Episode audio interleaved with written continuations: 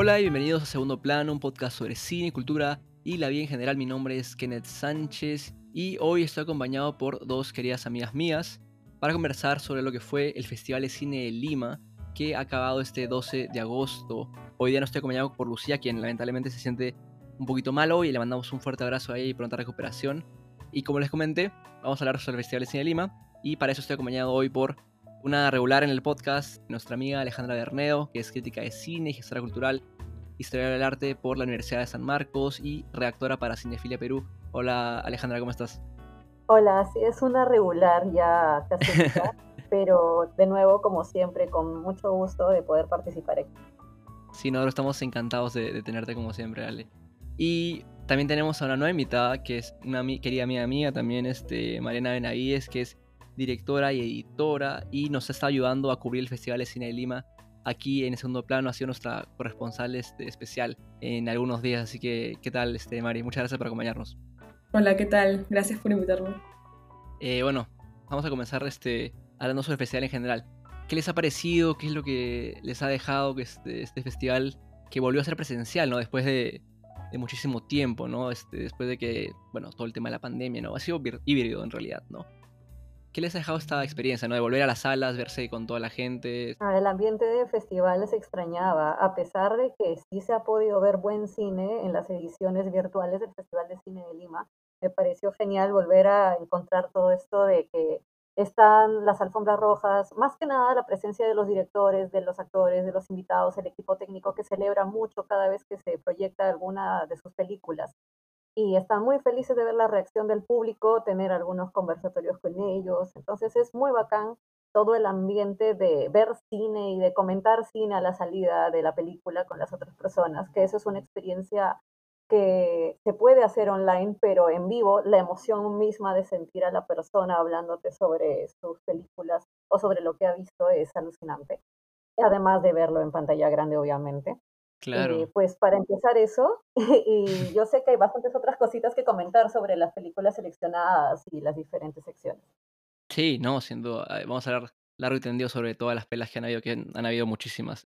Y Mari, este, tú y yo hemos tenido nuestra primera experiencia cubriendo un festival, yendo al Festival de Cine Lima, eh, ya como, como prensa. ¿Qué, ¿Qué tal pareció la experiencia? ¿Cómo, cómo lo has sentido? Nada, bueno, o sea, Chévere. Yo creo que fui más como espectadora. no, no llegué a ir a tantas funciones de prensa, entonces no he visto tanto como... No estoy en tanto contacto con los directores, el equipo técnico, etcétera, pero nada, como espectadora ha sido muy gratificante. Siento que la selección de películas eh, este año estuvo muy buena. Realmente he podido ir al cine como una semana. Claro. Casi viendo películas todos los días y, y que sean películas que, que, me han gustado, que no me han dejado desatisfecha, que en serio han, me han hablado de alguna forma. Y nada, ha sido muy bonito. Sí, siendo a menos también para mí personalmente, yendo a cubrir un festival por primera vez ha sido bien bonito. Este, la premiación ha sido bacán, ver a la gente emocionarse por, por sus cortos que ganaron, por sus películas que ganaban, a los espectadores emocionarse por películas con las cuales se sintieron identificados, aplaudiendo, que no es algo que, bueno, uno cuando va a ver este, una película normal en el cine un martes, que no es el Festival de Cine de Lima, nadie aplaude al final de la película normalmente, ¿no? Y cada, cada vez que acaba una película como que la gente aplaudía, entonces es diferente y es, como dijo Mariana también, ir al cine todos los días es... y con buena razón, no solamente ir por ir es muy bonito. Hablemos ahora de las películas. Como ustedes sabrán, ya tenemos a las ganadoras de lo que fue este Festival de Cine de Lima. La mejor película fue Piedra Noche, del director Ivan Fund, que es una película argentina que habla sobre el luto de una familia que pierde a su hijo. Y también tenemos como mejor documental a Pacucha de Tito Catacora, que me parece que tuvo el mismo equipo de producción que el popular y el muy muy conocido Uñaypacha de, de Oscar Catacora. Y también tenemos como mejor, mejor dirección al gran movimiento, el director Kiro Russo, entre muchas otras películas que me estoy olvidando bastante. Uy, no quiero dejar de mencionar a, a Pirca, el cine de mi pueblo, que recibió el premio a mejor película peruana y ganó todos los premios, todas las categorías en las que participó en realidad. Comencemos por ti, eh, Mari, para darle la vuelta un poquito del tema. ¿Cuál fue tu película favorita del festival o cuáles fueron las que más, más disfrutaste? Son tres. Un documental que se llama El Nacional, que es argentina, que va sobre un año en un colegio, en el Colegio Nacional de Buenos Aires, que es como el mejor colegio público argentino, y que es muy particular. Los alumnos participan mucho en en todo y es un año también con mucho movimiento social, digamos. Es un documental súper observacional que muestra la dinámica de este colegio, cómo, cómo se mueven los alumnos, las elecciones internas que tienen para los representantes de las organizaciones que tienen y se junta con dos cosas que es el movimiento de el pañuelo verde, eh, la legalización del aborto en Argentina. Claro. Y el cambio, el cambio de rector en este colegio. Y nada, es una película súper entretenida, realmente. Está lleno de personajes súper interesantes, a pesar de ser un documental totalmente observacional, que no se ha creado como una historia, digamos. Los personajes, las personas cargan todo. Nada, súper dinámico e interesante. Sí, sí me contaste sobre esa, este, que fue una de tus, de tus favoritas. Eh, para ir haciendo, saltando de, de, lugar en lugar. Ale, tú tuviste tiempo de ver esa película, este, no sé si la has visto, ¿qué te pareció? Marina me ha hablado mucho de esta pela y a mí me parece que tengo que verla de todas maneras. Pude verla online, sí, pude verla dentro de esa plataforma porque realmente era muy complicado asistir a todas las funciones de películas posibles. Sí, creo que siempre como todo lo que nosotros vemos, al menos de lo que recientemente he visto relacionado a la actividad política o, o al menos a los movimientos sociales de protesta en Argentina, hay películas o documentales que se han hecho recientemente allí que muestran cómo es que la conciencia social es importante incluso en las poblaciones más jóvenes, sobre todo porque pues vivimos en un mundo que es súper adultocentrista, en donde los jóvenes tienen su pequeña cuota, pero después no es que se validen mucho las voces, no es que necesiten ser validadas, simplemente deberían de estar allí porque tienen opiniones y desean participar tanto como los demás. Entonces es muy, muy bonito ver cómo es que ellos tienen esa voluntad de hacer, de hablar, de explicar lo que sienten y lo que creen. Entonces es un muy buen documental en ese sentido, al menos eso fue lo que me gustó del Nacional. No, sí, sin duda. Y cuando Mari me habló sobre la película, eh, no pude dejar de pensar en, la revolución de... Revolución Pingüina, creo que se llama, de Chile, del, del 2006, que me pareció bien interesante para ir, ir atándola. Ale, cuéntanos este, un poquito sobre alguna de tus películas favoritas. Wow, pues varias. Eh, una que me gusta mucho, sí, hay muchas que me han parecido como bastante interesantes. Eh, Pacucha, pude verla. Me parece que es mm. un, documental, sí, que tiene muchísimo respeto por las costumbres a las que está registrando, por el ritual que tienen o los rituales con eh, la alpaca y el espíritu de la alpaca. Cómo es que no solamente es la noción de fertilidad, sino también de agradecimiento por la tierra, por la vida, por eh, el alimento que les provee la naturaleza. Entonces, la mirada que tiene visualmente me parece, como te decía, muy respetuosa y además muy artística. Me parece que la dirección de foto y producción estuvo a cargo de Oscar Catacora, a quien recordaremos siempre.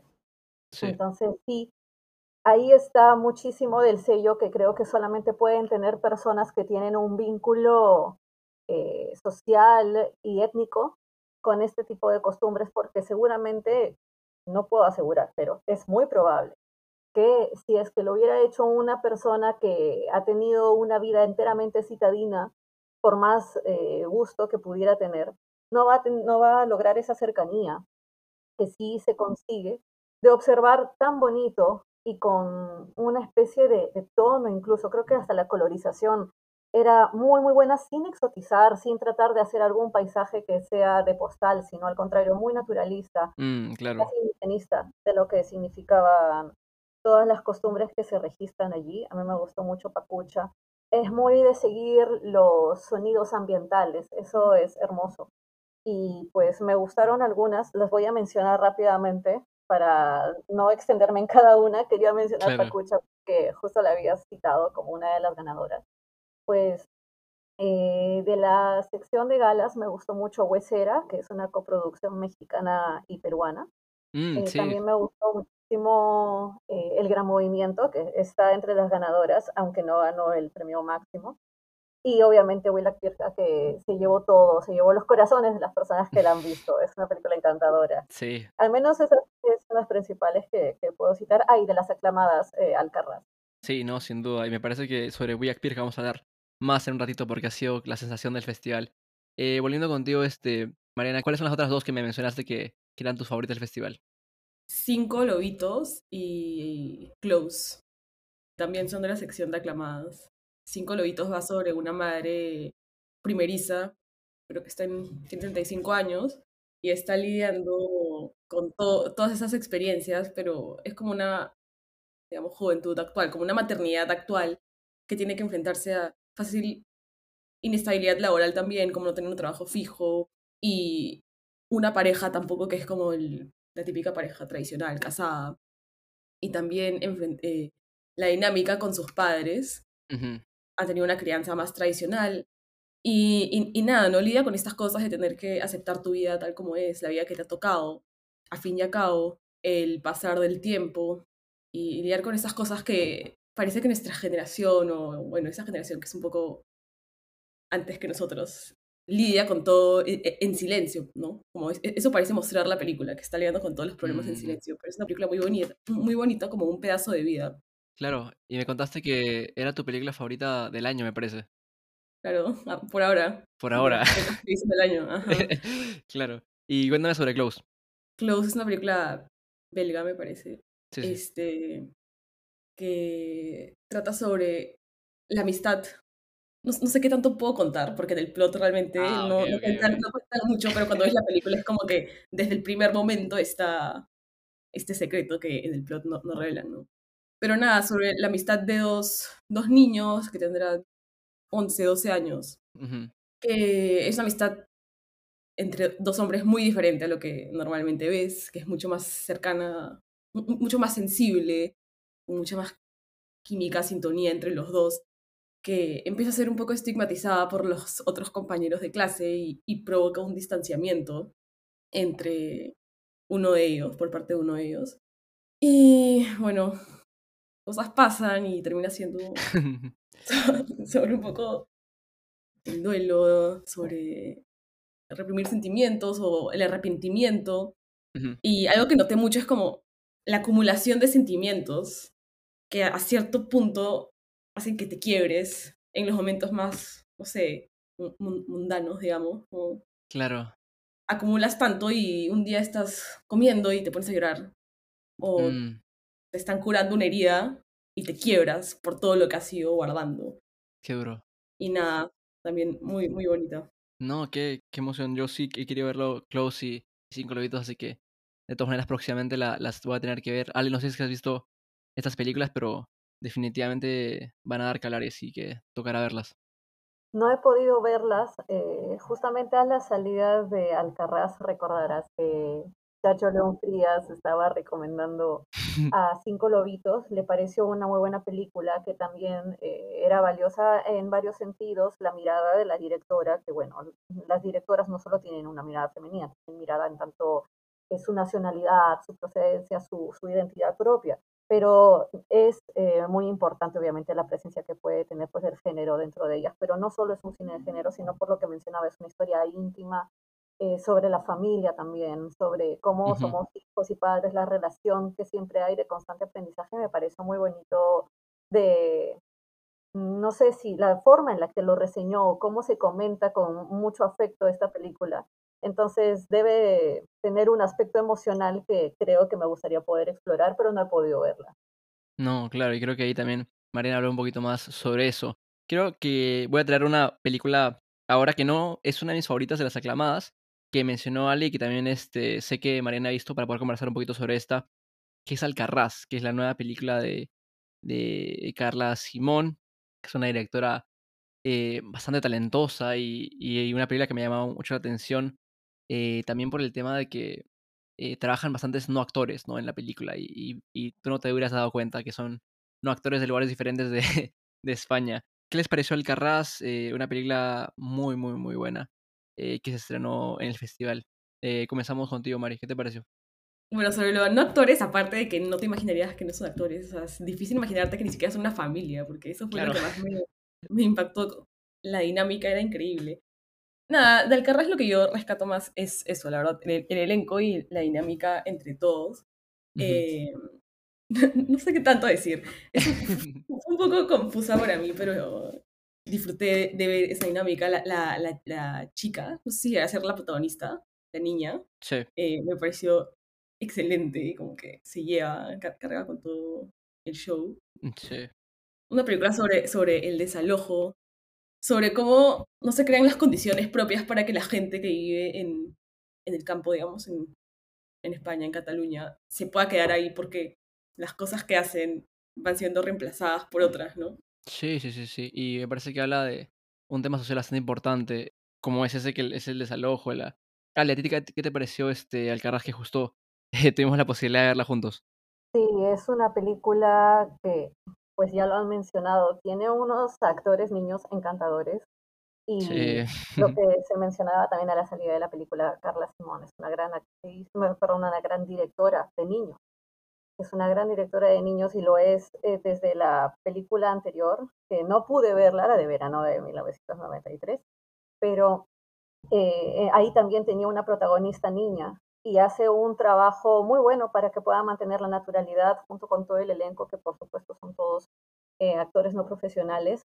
Y creo que el tema que aborda Alcarraz, que sí efectivamente es el desplazamiento que se hace a las familias rurales campesinas y que es algo que ocurre en todas partes porque finalmente las migraciones que están sucediendo dentro de cada país siempre vienen porque, para empezar, como lo resume una de las escenas de la película, que es la de la protesta, cuando eh, una familia no gana lo suficiente porque los campesinos son pagados eh, de muy mala manera, o sea, se infravalora su trabajo, eh, se les paga muy poquito por todo lo que producen, entonces, esto obliga a que algunos miembros de la familia tengan que ir a la ciudad.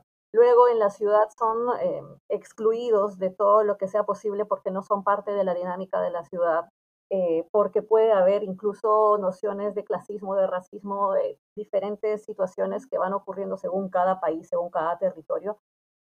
¿Y eh, qué es lo que ocurre después? O sea, siempre durante todos estos años hemos visto que la forma en la que se ha tratado la agricultura, que es el sostén de la vida de todas las personas, eh, no, no se toma de la forma más sensible posible, sobre todo dándonos cuenta de que detrás de cada alimento están personas. Y eso es lo bonito de Alcarraz, porque te muestra a la familia que está trabajando decenas de tipos de productos eh, les tiene tanta importancia y, tanto afecto y, tanto deseo de trabajar en eso, no quiero dar muchos detalles para que cuando la vean lo sientan por primera vez, pero hay un personaje joven que mm, incluso más que estar en otros espacios que seguramente serían legitimados como de, conocimiento y de crecimiento personal, como de repente la universidad o algo así, él quiere el campo y lo valora y lo vive y eso es lo que quiere hacer. Entonces, eh, esto creo que se retrata muy bonito si es que se muestra como se ha hecho en esta película a través de la cotidianidad de una familia que tiene sus propios conflictos, que es como una matrioshka esta película, porque está, pero eh, están los, el conflicto, los conflictos eh, personales, por ejemplo, del padre con una hija o con el otro hijo, y eh, estos responden a un conflicto más grande, que es de repente como que las causas por las que él está tan eh, descolocado o iracundo eh, vienen de algo un poco más grande, que es la condición en la que se encuentra la tierra en la que él vive, y esto a la vez viene de una situación más grande que es a nivel eh, de ciudad y nacional. Hay muchos movimientos en España que reclaman constantemente por un trato digno, porque, como decía, por ejemplo, unos movimientos de Andalucía, los que estuve escuchando hace, no sé, unos dos meses, el 53% de su población gana menos del sueldo mínimo porque la mayoría son agricultores y mandan todos los productos hacia Madrid. Entonces es muy difícil de vivir así. Entonces ellos terminan tierras o cediéndolas a lo que se supone que es la mejor producción posible, pero ¿dónde está el lado humano? Y la película es muy linda. Te muestra eso, el lado humano, lo difícil de, de una vida, de varias vidas, dentro de un sistema grande y a la vez dentro de sus propios conflictos. Sí, no, eso de contar una historia grande en un ecosistema pequeño siempre es, siempre es muy bien logrado, ¿no? Y, me parece que siempre nos genera o nos da en las manos de personas apropiadas eh, para la para la chama, siempre nos da un producto muy, muy bacán.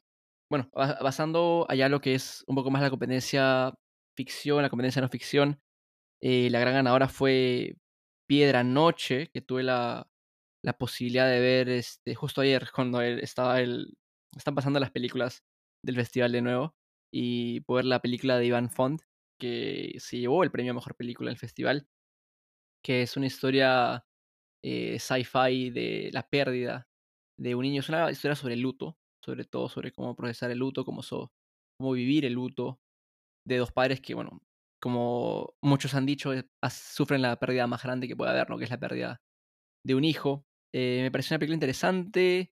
El concepto es interesante por el elemento sci-fi. Me parece que eh, esperaba un poquito más de una película que, se llevó el premio a mejor película, pero es cumplidora. Me parece que si es que la ven no, no, tiene mucho pierde. 90 minutos bastante interesantes, pero Piedra Noche, la, la ganadora de, de la mejor película, eh, ante la sorpresa de algunos críticos con los cuales de ahí conversamos. No sé si han tenido la posibilidad de ir ver Piedra Noche, que han escuchado algo sobre la película, que tienen alguna referencia, Mariana Ale. Yo no la he visto. Personalmente yo no la he podido ver. No alcancé. Es una de las películas de la competencia ficción que no pude ver. Por eso que cuando ganó Piedra Noche, que de por sí no había escuchado mucho que la comentaran en el medio y no la había visto porque, bueno, falta de tiempo y a la vez porque me dejé llevar primero por los comentarios y pensé pues voy a darle un poco de preferencia a lo que ya me están diciendo, esto está muy bueno, entonces eh, lo recomendado iba adelante. Pero Piedra Noche, yo no, no pensé porque no había escuchado nada respecto, había escuchado que comentaban sobre 1976, sobre el gran movimiento de películas que fueron premiadas, pero esta fue la que no se llevó ningún otro premio excepto la de mejor película. Y pues me la perdí. Espero poder verla después, pero me la perdí. Sí, no, súper, súper extraño eso. ¿Tú escuchaste algo sobre esta pela, Mari? No, la verdad no la vi y tampoco escuché mucho. La, la, vi a la hora de ver la programación cuando recién salió. No le presté sí. mucha atención, la verdad. Así que también me ha sorprendido. Sí, creo que la mayoría no, no, esperábamos mucho de, esta película. Pero bueno, esta la, la ganadora de la mejor película. Bien extraño, como dice Ale, que no ganó ningún otro premio, aparte del premio de mejor película, lo cual siempre es bastante este, extraño, ¿no? Hasta cuando pasa esto en los Oscars es medio extraño, ¿no? Que la película no gana nada salvo mejor película. Bueno, hablando de, películas que han estado en el ojo del festival, que fueron las más aclamadas y también las que ganaron más premios, eh, está, están tres clave, me parece, que es este, Un varón, que es una película colombiana, está 1976, que es una película chilena, y está El Gran Movimiento. No quiero hablar de Uyag Pirca todavía, pero estas tres son las extranjeras que tuvieron este, mejor recepción, la gente habló bastante de ellas y eventualmente se, se terminaron llevando casi todos los premios entre las tres. Un varón, la película colombiana, eh, habla sobre masculinidades, sobre un, joven que vive en Bogotá, vive en un refugio juvenil y tiene este, este conflicto, ¿no? Es, tiene que encajar entre un estereotipo para poder sobrevivir porque no le queda de otra este, en las calles de, de Bogotá, pero tiene una personalidad que no encaja con ese estereotipo hipermasculino. Entonces es un conflicto bastante interesante que me parece que el director capturó bastante bien. Me parece que el, actor es un no actor, así que eso también fue fenomenal porque ganó el premio a mejor actor. Es una película muy bien construida que me parece que, va a dar que hablar. Bueno, ya dio que hablar, se estrenó en la, en la quincena de realizadores de Cannes, si no me equivoco. Ale, Mariana, ¿han escuchado algo sobre esta película? ¿Qué, qué, qué impresiones le deja un varón? He escuchado sobre la película, más no la he visto. Me he perdido varias de hecho, me sorprendió ver que tuviera tantos premios, porque sí, eh, un par de personas, un par de críticos, especialmente puedo mencionar a Ricardo Bedoya, decían que les había gustado la película, pero no la alcancé a ver y me sorprendió ver que recibiera tantos premios. Pero sí es una historia que aborda la masculinidad de forma diferente, creo que tiene pues un elemento narrativo muy importante y además de impacto social porque siempre es necesario eh, cuestionarla y preguntarnos acerca de qué cosa significa, sobre todo para el público que experimenta la masculinidad de por sí. Entonces, pues, creo que es una película que tengo anotada, a pesar de no haberla visto, pero parece que están muy bien sus premios, porque incluso la forma en la que eh, el director comentó y agradeció la película en sus discursos, incluso el que tuvo que dar el nombre de su actor porque no lo pudieron contestar a tiempo para que pudiera agradecer por el premio, eh, se ve que tiene un compromiso eh, auténtico de que eh, retratar esto, ¿no? retratos o al menos figuras, identidades variadas. Así que creo que ahí hay un punto bien interesante que ver. Siendo duda, María, ¿has escuchado sobre un varón, este, la nueva película colombiana? No, no, he escuchado, pero No, no sé, no, no, sé, no sabía mucho, la verdad. Eh, bueno, ahora voy a cambiarlo para hablar sobre 1976, que es la película que más me ha gustado. No, no sé más me ha gustado, pero por un tema de afinidad personal. Quizás porque son temas que a mí me interesan bastante. Que es la película, la ópera prima de Manuela Martelli. Que muchos conocerán por su rol en, Machuca. Que ha lanzado su ópera prima, que también se estrenó en la quincena realizadores de Cannes. Que habla sobre Carmen, que es una señora de clase alta. Que se encuentra mediante un cura, un sacerdote, se encuentra cuidando a un perseguido político y te tiene que ayudarlo. Entonces, en esta historia que está, bueno, si escuchan el año 1976, está ubicada en, la, en los peores años, los años más sangrientos de la dictadura de Pinochet, que fueron los, este, los primeros 5, 6, 7 años. Y en, esto, en este contexto, Manuela Martelli nos presenta esta historia con tensión, como buenas actuaciones. Es un drama bastante tradicional, por lo que he escuchado bastantes críticos mencionar eso, pero me parece que la historia que se cuenta eh, está muy bien lograda y me parece que el tema que toca y la forma en la que lo toca es bastante novedosa, ¿no? Contar esta historia de la dictadura desde espacios cotidianos, que son los espacios que, que domésticos que se habitan eh, en esta película y me parece eso bastante interesante. Es un espacio doméstico de una señora de clase alta, es verdad, pero es un espacio doméstico nonetheless, así que muy interesante esta película, eh, se ha llevado bastantes premios, en premio a Mejor Actriz también es, no quiero dejar de mencionar a Aline Kuppenheim, que también trabajó en Machuca, que se llevó el premio a Mejor Actriz y ha estado fenomenal en esta película. Y Manuela Martelli, esperemos que siga haciendo películas, ha sido muy interesante su, su debut y, esperemos que eh, la, próxima vez también este, tenga la posibilidad de venir al festival, ¿no? Porque hubiera sido muy interesante conversar con ella. Eh, Ale, Mari, que han escuchado sobre 1976, bueno, sobre Manuela Martelli han escuchado, eh, sin duda, por, por Machuca. Pero, eh, ¿qué les ha parecido este, la recepción? Bueno, ha ganado varios premios, ¿no? ¿Has escuchado, este, escuchaste bastante sobre 1976, imagino? Sí, he escuchado bastante. Eh, pues de la actriz no me esperaba menos, la verdad. Esperaba que fuera una buena actuación. Lamentablemente me he perdido la película. Yo me imaginaba que ella probablemente iba a ganar, a pesar de no haberlo visto, mejor dicho, no haber visto la película, pero eh, habiendo visto las demás, me imaginé que ella era la probable ganadora, pero no estaba segura. Sí he escuchado lo mismo que dices tú, que es una historia al menos de corte tradicional en su estructura, al menos en cuanto a un drama histórico. No creo que sea tampoco un drama histórico eh, contado tan tradicionalmente como al modo, no lo sé, estadounidense o hollywoodense, debe tener sus propias características. No, no, sin duda no. no creo que sea así, espero, y pues me confirmas que no. Y por otro lado, eh, saber que fue, o que el personaje principal es una mujer de clase acomodada, sí me dejaba un poco como el temor de que pudiese ser una especie de, no sé si, no necesariamente white savior, pero una cuota de los ricos son sensibles también y cosas así, cuando pues puede ocurrir. Sin embargo, parece que no es así siempre cada uno tiene sus propias lecturas, así que mm, tendría yo que haberla visto por mi cuenta para poder saber si es que yo tengo esa misma interpretación. Eh, sobre todo porque varias otras películas del festival que finalmente no obtuvieron premios no se hacían tanto desde esa mirada, se hicieron un poco desde eh, la historia de una persona que tiene algún tipo de vulnerabilidad. Sin embargo, Carmen, al ser mujer, eh, puede tener algún tipo también de, de rol de cuidado que tú puedes de repente precisar, o no mucho, para no spoilear y no dejar a la, gente con tantos detalles al punto de que ya les hayamos contado la película, pero que sí puede explorar también lo que ella tiene como vulnerable. Como tú has dicho, lo del espacio cotidiano y del espacio de cuidado, me imagino, debe ser algo resaltante en la película. Sí, no, sin duda, sin duda alguna. Y Marisol en 1976 es el debut, es el largometraje debut de, de Manuela Martelli, que, bueno, ya sabemos que estaba en Machuca, tuvo un rol protagónico en esa película y bastante recordado para los muchos que han visto Machuca, sin duda alguna. Este salto de, de actriz a, directora de largometraje puede ser un poco complicado, ¿no? Tú que tienes experiencia con, con dirección también, este, nos puedes contar quizás un poquito más sobre, sobre este salto y, y también si es que has escuchado sobre, sobre 1976. Le he escuchado de nombre también nomás y también porque había escuchado que era la actriz de Machuca, la directora.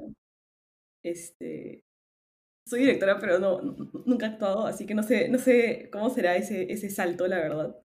pero bueno, supongo que al haber estado del otro lado te dota mucho de conocimiento sobre cómo se, se hace una película. Y más bien sobre dirección de actores. No sé qué tal será la dirección de... No sé qué tal serán las actuaciones en la película. Pero, claro, cada vez que pienso en un, en un actor que luego dirige, siempre siento que el fuerte termina siendo la, la dirección de actores, ¿no? Sí, en este caso sucede eso, así que tienes ahí este, una, una observación muy, buena.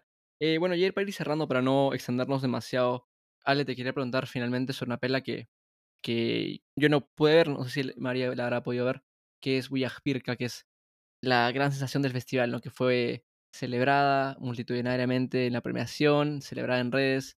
No sé si nos puedes contar un poquito sobre la pela. Eh, sé que se estrena a fines de año en nuestro país, así que brevemente si nos puedes contar sobre, sobre el fenómeno Pirka, que es una, una, gran, este, una gran alegría para todos, creo yo. Sí, sí, sí, lo es. Es una película de la que puedo contar la premisa, porque realmente lo demás, si bien se puede detallar, creo que lo interesante es experimentarla, bueno, como todo el cine. Es una cinta que acompaña a Sixto, que es un niño que vive en una comunidad o es parte de una comunidad rural en Cusco. Y él un día, por las casualidades, por una especie de, juego de la naturaleza, eh, se encuentra con una hoja de periódico que llevaba el viento que tiene diferentes anuncios y entre ellos está el de un cine en el pueblo que está cerca a la comunidad en la que vive. Y él no sabe qué es el cine porque nunca lo ha visto. Le pregunta a su profesora qué es y ella le cuenta que es como una pared eh, que muestra imágenes, que habla, por eso se llama Willa Circa, porque es como que pared que habla. Eh, el significado. Entonces él está muy intrigado y cuando conoce el cine se queda maravillado, asombrado y necesita, como todas las personas que vemos cine que nos gusta, compartirlo y quiere que los demás vean películas como él lo ha podido hacer. Tiene unas historias y, unas aventuras, se podría decir, que dentro del estilo de película que creo que sí puede ser eh, pues considerado, no sé, una feel good movie, creo que además tiene un mensaje muy poderoso que va más allá de el primer comentario que escuché sobre esa película, que es como que es el cinema paradiso peruano. Que es verdad, tiene un poco como que de vínculo, de relación, porque tiene la misma premisa del niño que ama el cine, el niño apasionado. Sin embargo, acá, eh, pues por los factores geográficos y por supuesto de la historia misma del director, eh, se mm, va a abordar mucho este amor por contar las historias y por poder escuchar o saber o tener quien pueda escuchar esas historias.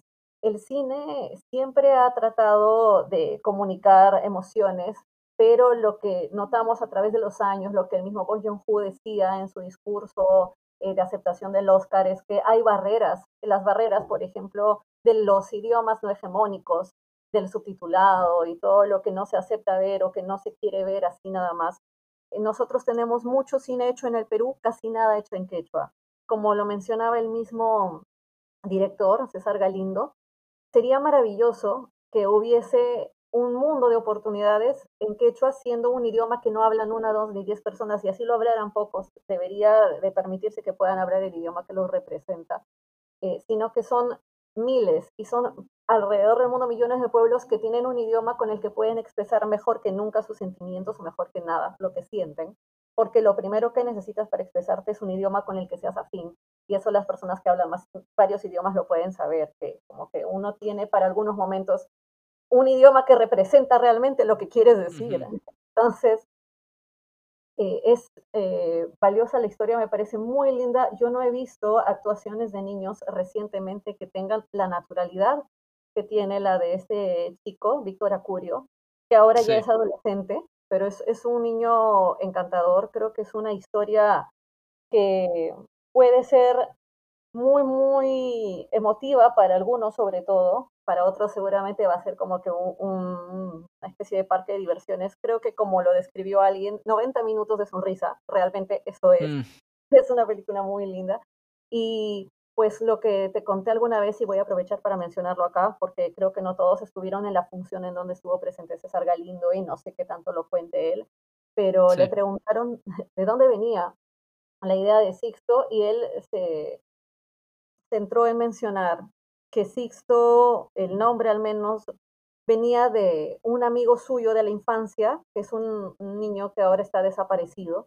Y este amigo suyo, con el que jugaba todos los días, lo recuerda con mucho cariño y lo menciona como de forma muy poética. Es como algo de la naturaleza que fue un regalo en su vida y él no puede olvidarlo y por eso en todas sus películas siempre va a haber un personaje llamado Sixto, porque es su forma de traerlo de nuevo siempre. Es una, una cosa muy, muy emotiva de su parte. También mencionó mucho cómo es que todos los pueblos tienen derecho a expresarse en el idioma que crean. Y pues la película creo que además tiene buenas actuaciones, todas son buenas actuaciones, los diálogos son muy naturales, fluyen mucho, no se siente como que quiero hacer un chiste necesariamente, no, no hay un momento en el que se rompa de pronto la dinámica eh, fluida de las conversaciones, sino que todos son eh, momentos muy inocentes incluso, y eso es lo bonito de Willa Creo que por eso también puede relacionarse con todos y con todas, porque está un poco este ambiente familiar de que uno no necesita estar diciendo la cosa más bacán, sino que simplemente dices lo que sale. Y pues es muy chévere. La película se estrena en septiembre, no falta nada. Así que es ahorita. Y a ver, ojalá que le vaya bien porque me da mucha pena que no haya estado en la competencia oficial de ficción. Sí, no, inentendible. Porque debió estar, habiendo visto las otras dos películas con todo respeto a los realizadores, esta película debió de estar allí. Quizás incluso en vez de una de las dos películas.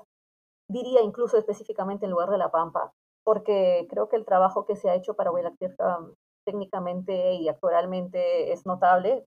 Fernando Basilio es quizás lo mejor que tiene la película La Pampa, pero para competir lo hubieran puesto, eh, en todo caso, Huela o si no, como película de inauguración, aunque también estuvo muy bien la danza. La danza de los mirlos. Pero bueno, eh, les recomiendo que la vean, es una experiencia gratificante. Sin duda, en septiembre vamos a estar viendo, todos vamos a ir al cine a ver Voy a que al cine de mi pueblo.